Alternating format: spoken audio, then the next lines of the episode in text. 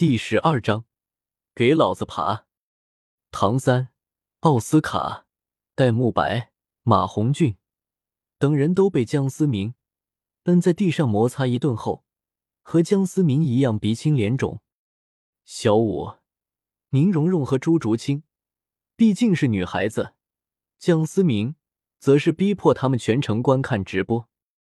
思明哥，我们错了。几人一片哀嚎，当然心中也是一片震惊。江思明认真起来，实力竟如此恐怖，打得他们好还手之力，仅仅靠双拳和身体便扛住了他们的攻击，还把他们打得如此之惨。虽然唐三等人都留有余地，但江思明同样也并没有真的认真。江思明其实也挺震惊的。要不是昨晚被揍了一顿，不爽到要炸了，他也没想到自己能爆发如此实力。看来一味的隐藏很难做到提升自己。江思明心里想着：“给老子爬！笑我是吧？胖子，你说我怎么了？今天晚上我就把你打晕，带到赵老师房间，让你感受一下成熟男人的魅力。”江思明恶狠狠的说道。思明哥，我再也不敢了，你就饶了我们吧。被揍的更加圆润的马红俊求饶的说道。几个人也纷纷开口求饶。江思明冷静了下来，想了想，也挺过意不去的，扔出了三颗丹药，甩到戴沐白三人手中，又转身分别给了小五、朱竹清和宁荣荣一枚，便转身坐在了一旁的石头上。唐三心里很无语啊，被揍了一顿，连个安慰奖都没有。其他六人面露疑惑的看向江思明：“思明哥，这是？”马红俊问道：“吃不死你，你要不吃还给我，我还舍不得呢。”江思明没好气的说道。戴沐白三人闻言看了看，便一头吞下。他们和江思明也几年相处下来了，不相信江思明会害他们。这可是好东西，小雾没事的。唐三赶紧也帮忙说。三女闻言也不再墨迹，吞了下去。几人瞬间感到一股强大的力量从腹部开始扩散到全身，几人皆盘地而坐，开始运转魂力。小三啊，你赶快去烧水吧。我在这里看着他们。”江思明对唐三说道。唐三知道强身丹的效果，转身便去烧水了。临近中午，弗兰德悠悠走来，看着几人乌黑亮丽、有光泽的几人盘坐在那里，再看见坐在石头上的江思明鼻青脸肿，弗兰德疑惑的问道：“这是怎么了？怎么肿的跟猪头似的？”这六个黑鬼是谁啊？臭死了！说着捂住了鼻子。院长，他们是戴沐白他们啊。这是我偶然获得的丹药，法骨洗髓的功效。江思明无奈的解释道：“思明，你说有什么好的东西，你不早拿出来？院长平时对你不错吧？你还不给我个百八十颗？”弗兰德讨好的说道，做出搓手的动作。百八十颗。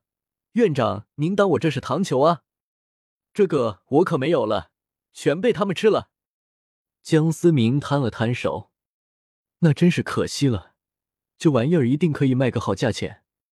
弗兰德一脸失望的说道：“走了走了，臭死个人了。”弗兰德走后不久，几人纷纷醒来，互相看着满身泥垢的对方，又看了看同样的自己。再转向了憋笑已久的江思明。江思明见状，赶忙溜了，临走留了一句：“你们快去找小三吧，他应该上好水了。”几人，你看看我，我看看你，只有朱竹清一人望着满身泥垢的自己发呆，竟然还仔细的闻了闻。几人赶忙起身，奔向了澡堂。竹清，走了，赶快去洗澡。臭死了！小五提醒着认神的朱竹清。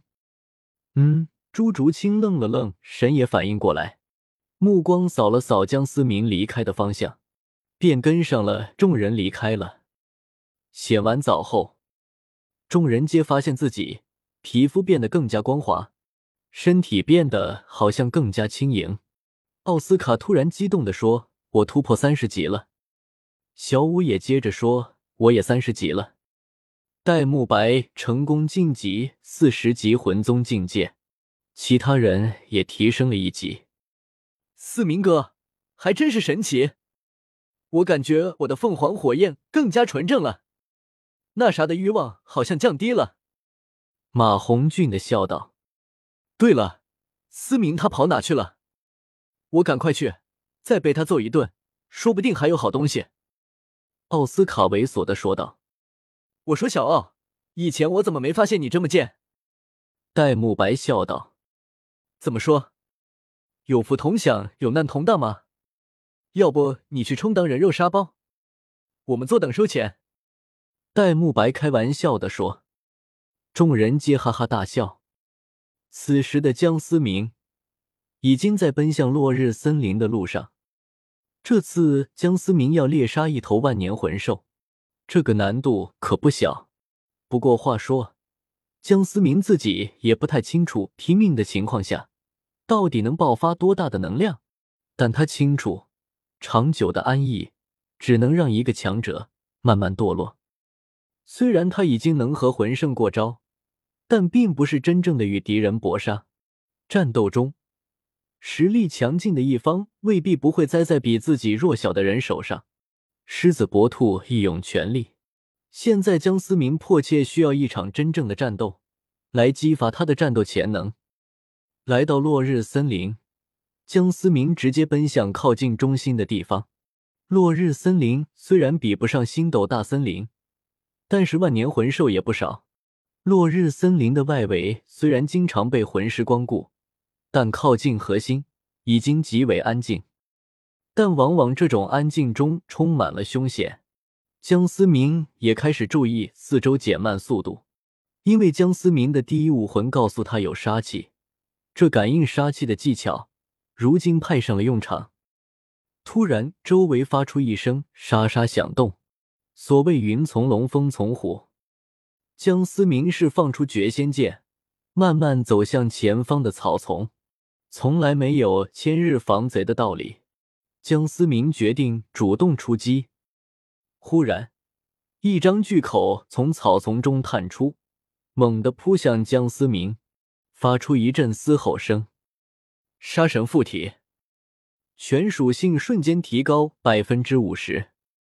江思明向一侧倒去，一剑扫了过去，纯白的剑气带着无穷的杀伐之力，将魂兽的半个脑袋削了下来，魂兽当场死亡。六五零零年的黑岩虎，早知道就不开大了。江思明摇了摇头。没有理会那慢慢浮起的幽深紫色魂环，江思明继续向深处进发。毒障，这不会是冰火两仪眼吧？